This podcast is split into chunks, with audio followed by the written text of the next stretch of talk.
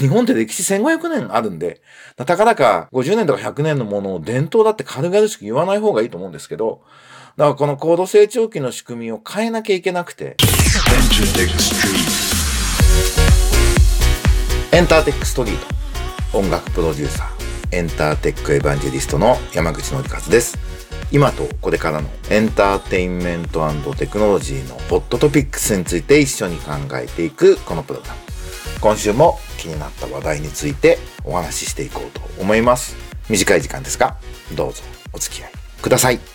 ということで1週間のご無沙汰でした皆さんお元気ですか？花冷えとか言ってたら、なんか急に初夏の気候ですね。東京本当暖かいです。なんか全国的に初夏の気候だというふうに聞いていますが、先週はですね、僕はニューミドルマンコミュニティのマンスリーイベントでミュージックテックレーダーっていうのをゲストをお招きしてやってるんですが、今月はサウスバイサウスウエスト日本代表を長年務めた浅田博さんをお招きして、まあ、テキサスのオースティンっていうね、田舎町で、もともとは音楽のためのカンファレンスイベント、バンドマネージャーと音楽雑誌の編集者が始めたイベントが、今やね、世界のイノベーションを牽引する場になりました。それはなんでなんでしょうと。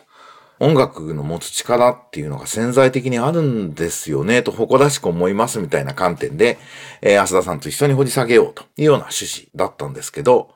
それにとどまらずですね、もう、浅田さん77歳だったんですけど、気づけば。やっぱもう、これぞミュージックマンっていうね、音楽、詳しいしね、音楽愛深いし、インディペンデント精神に溢れてる人なんですよね。で、僕は実は自分のアーティストのニューヨークレコーディングのコーディネーター頼んで、まあね、ラウンジディザースとかね、マークリボとかの、すごいニューヨークのオーセンティックな、かっこいいミュージシャンと、本当に友達なんですよね。あの、当日も話したんですけどね、ヒロシカントリー好きだからなとか言われてて。あミュージシャンとこんな仲良しの日本人いるんだなと思いました。で、あとは、浅田さんがずっとマネージメントされてたシオンっていうアーティストを、浅田さんお辞めになった後、僕がやっぱ10年ぐらいマネージメントしたりとか、非常にサウスバイサウスウェストでもいろいろお世話になったんですが、実はそれ以外でも非常に縁のある方で、気づけばゆっくり話すのってすごい久しぶりだなと思いました。で、やっぱりニューミラの満開はね、脇田隆も含めみんな音楽好きなんで非常に盛り上がって、今度リアルで浅田博を囲む音楽談義の飲み会やりましょうって話になって、ぜひ今年はそんなことも実現したいなと思いました。で、最近のニュースいくつかご紹介をしたいと思います。えー、IT メディアで音楽産業のレポートが出た、レコード協会のレポートを踏まえて、IT ジャーナリストの方がお書きになった記事がありました。急激にストリーミングにシフトした日本の音楽産業のこれからを統計から考察するっていうことで、まあ客観的っていうか、第三者の視点って大事だなと思って、まあこういうふうに見えるんだなというふうに思って、あのもちろん統計からの考察なんで、全然適切な内容なんですけども、ここの考察に漏れてるなっていうことが改めて確認できたことが2つありました。1つは、月額料金、日本980円になってるじゃないですか。これ、グローバル基準で言うと安すぎなんですよ。で、Spotify と世界で一番大きいユニバーサルレーベルが月額料金いくらにするかっていうのを話し合って、その前は iTunes Music Store がね、標準だったんで、iTunes Store の E アルバム1枚分を1ヶ月分にしましょうって決めてたんですね。だから日本は1800円なんですよ。で、実際、Spotify は1800円で再生やろうとしていたんですけど、まあ日本のレコード会社の経営者の方々が、それは高いと。僕、未だにそれなんでそんな主張したのか意味不明なんですけど、下げさせて、で、1480円という噂もあったんですけど、結局980円で始めちゃったんですよね。これなんとかしないと、日本のデジタル音楽市場って、マクド的に大きくならないんですよね。ただ今から上げようとするとね、独禁法の問題とかがあって談合とかになっちゃうんで非常に難しいんですけど、これ大きな課題であるっていうのは、ジャーナリストの方にはちょっと知ってていただきたかったなと思いました。それから、やっぱりね、1再生いくらでアーティストへの分配が少なくなるっていうことを必ずおっしゃるんですけど、もちろんこのロングテール向けのね、あのサービスっていう意味では、そういう側面もあるんですけど、あの大事なのは、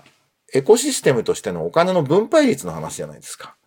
だから、サブスクってユーザーが払ったお金の、まあざっくり6割以上はアーティストサイドに分配される仕組みになってるわけで、これパッケージ時代よりも全然2、3倍還元率高いわけですよね。なんで、あの、これ、どういうことかって、その還元率6割を、レーベルとか事務所とかアーティストがどう分けていくかってことが問題で、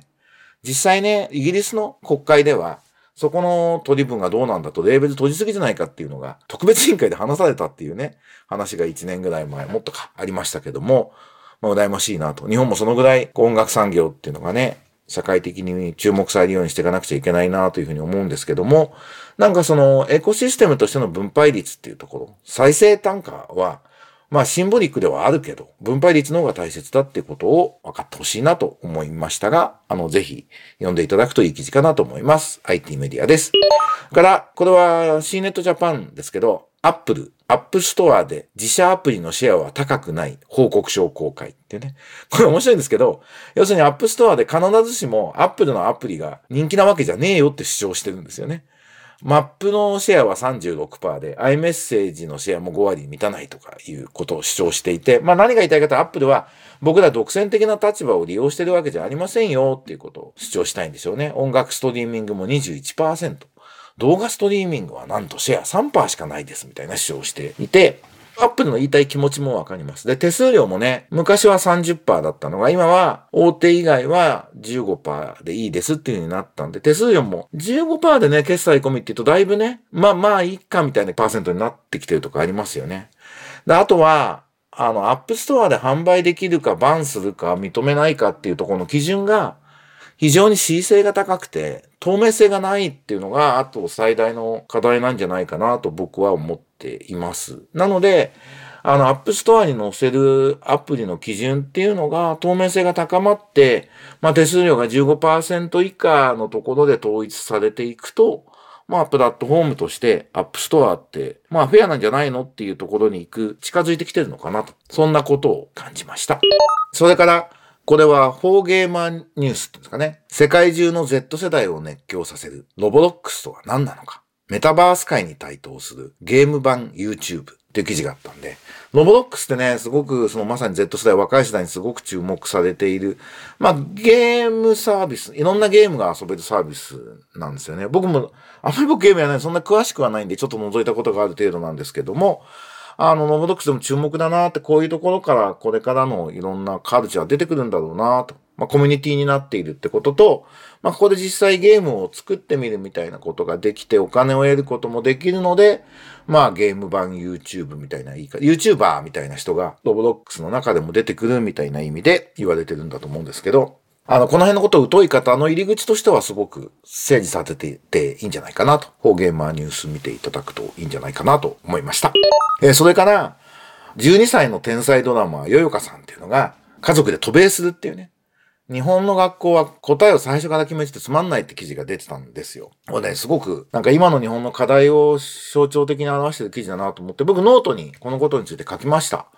ヨヨカさんが日本を見捨て渡米したっていうことで、企業戦士の鋳型は無効な時代、アップデートしない日本の公教育から去った12歳の天才ドラマーっていう記事を僕ノートに書いていて、まあともかく日本は、まあ高度成長っていうので成功したんですよね。経済成長に。で、その時の仕組みがなんか、これが日本の文化だとか伝統だとか勘違いしちゃってる人が多くて、日本って歴史1500年あるんで、たかだか50年とか100年のものを伝統だって軽々しく言わない方がいいと思うんですけど、だからこの高度成長期の仕組みを変えなきゃいけなくて、まあ、日本の公教育ってそんな最たるものだし、一番ね、若い世代をね、グローバル時代に戦えるようにしていかなくちゃ日本の未来はないので、本当にこう変えていかなきゃいけないなってことを改めて感じる出来事だったんで、ぜひこれは、あの、僕のノートも読んで、教育変えていくのやればいいと。で、僕ね、未だにいじめってあるじゃないですか。あるらしいじゃないですか。あれなんでかっていうとみんなが閉鎖的で内向きな世界だから起きるわけですよね。だからもう、小中学校でいじめられたら、即転校。で、転校率が高いとその学校の校長の評価が下がるっていうことにしちゃえばいいと思うんですよ。もうみんなの習慣で。で、メディアもそういう観点で放送していく。僕いじめられたんで転校しますって言って。だって別にその学校にこだわる必要どこまでもないんだもん。っていう風にみんなが明るく言うようになれば、いじめ問題って解決するんじゃないですかね。ここしかないって言って閉鎖的で、で、同調圧力みたいなものをかけていくからいけないんですけど、今の仕組みの中で、学校でいじめをなくすために学校の先生にみたいなことやってても遠回りなんで、あのもう、小学校、中学校、どんどん転校っていうね、ことにしていくのがいいなって僕は改めてこの、上岡さん、上岡さん別にいじめでうんぬんってことは書いてないんですけど、なんかそんな風にこう、オープンイノベーション型にね、もう小学校からしていくっていうのがいいだろうなと思いました。えー、それから、あの、もう一つちょっとこれニュースじゃないんですけど、なぎらみつたかさんって方のツイッターに出てたイラストが素晴らしかったんで紹介したいんですよ。あの、ロバート・グラスパーってアーティスト皆さんご存知ですかね。ジャズをアップデートした人。ジャズにサンプリングの DJ の部分だったり、ヒップホップ R&B を、まあ、融合した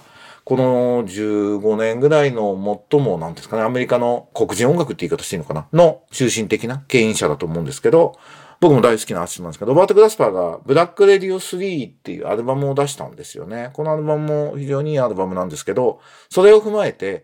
なぎらみつたかさんが、ブラックラジオ3相関図って言って、この人とこの人がこういう関係でっていうね、映画、すごく素敵で、なんかやっぱ音楽ってそういう音楽家同士のリスペクト、影響の与え合いみたいなところでこう発展していってるっていうね、音楽を豊かにしてるってことを改めて感じられる図なので、なんかこれをチェックして、ロバート・グラスパーあんま聞いてない人は、その周辺から掘っていくのとかを、まさに Spotify とかそういうの向いてるんでね、そういうの音楽聴いていただくといいんじゃないかなと思います。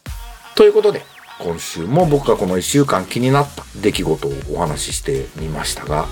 えー、いかがでしたでしょうか？ここまでお聴きいただいてありがとうございました。エンターテックストリート、毎週月曜更新なのかな、え、週1で更新しておきますので、また聞いていただけるとありがたいです。暖かくなってきましたし、ポジティブに頑張っていきましょう。ではまた来週お会いしましょう。バイバイ。